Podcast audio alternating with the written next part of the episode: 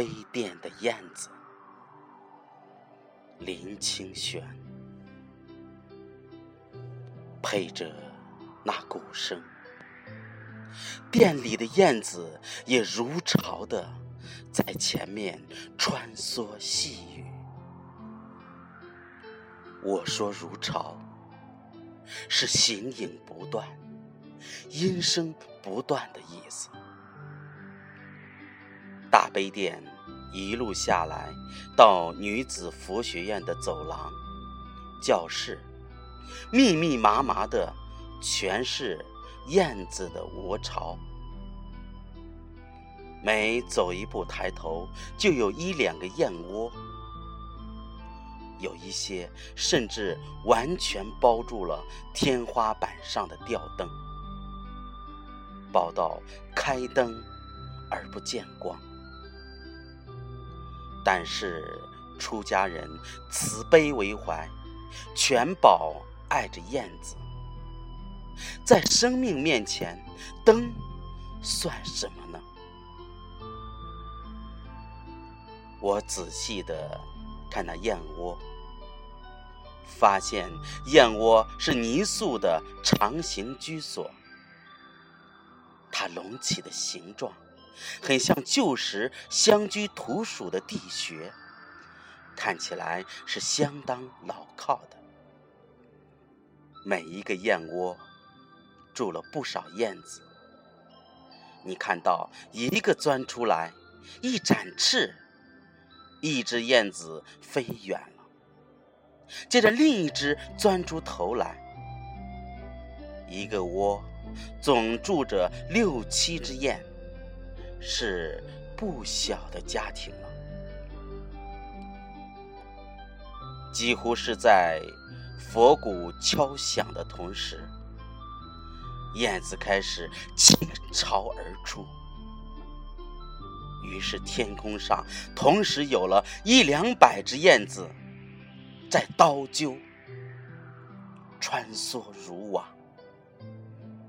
那一大群燕子。玄黑色的背，乳白色的腹，剪刀一样的翅膀和尾羽，在早晨刚亮的天空下，有一种非凡的美丽。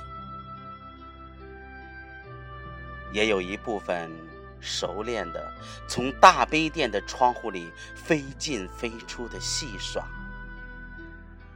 于是，在庄严的诵经声中，有一两句是清嫩的燕子的呢喃，显得格外的活泼起来。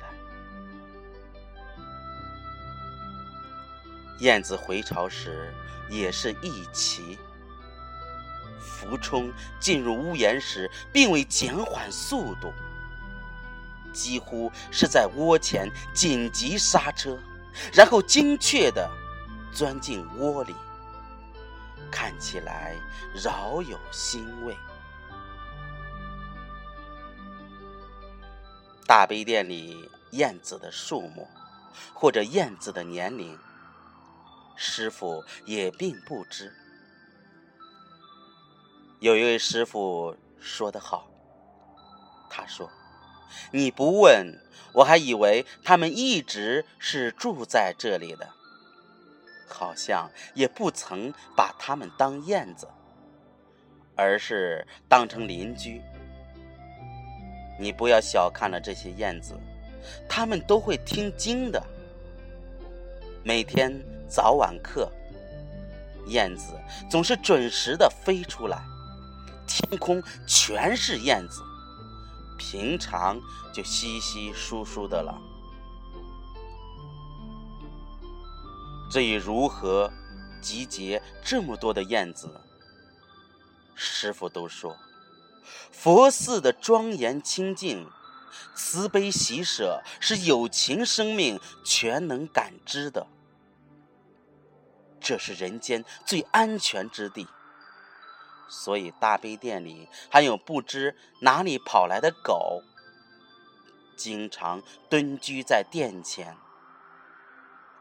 殿侧的大湖开满红白莲花，湖中有不可数的游鱼。据说听到经声时会到水面来。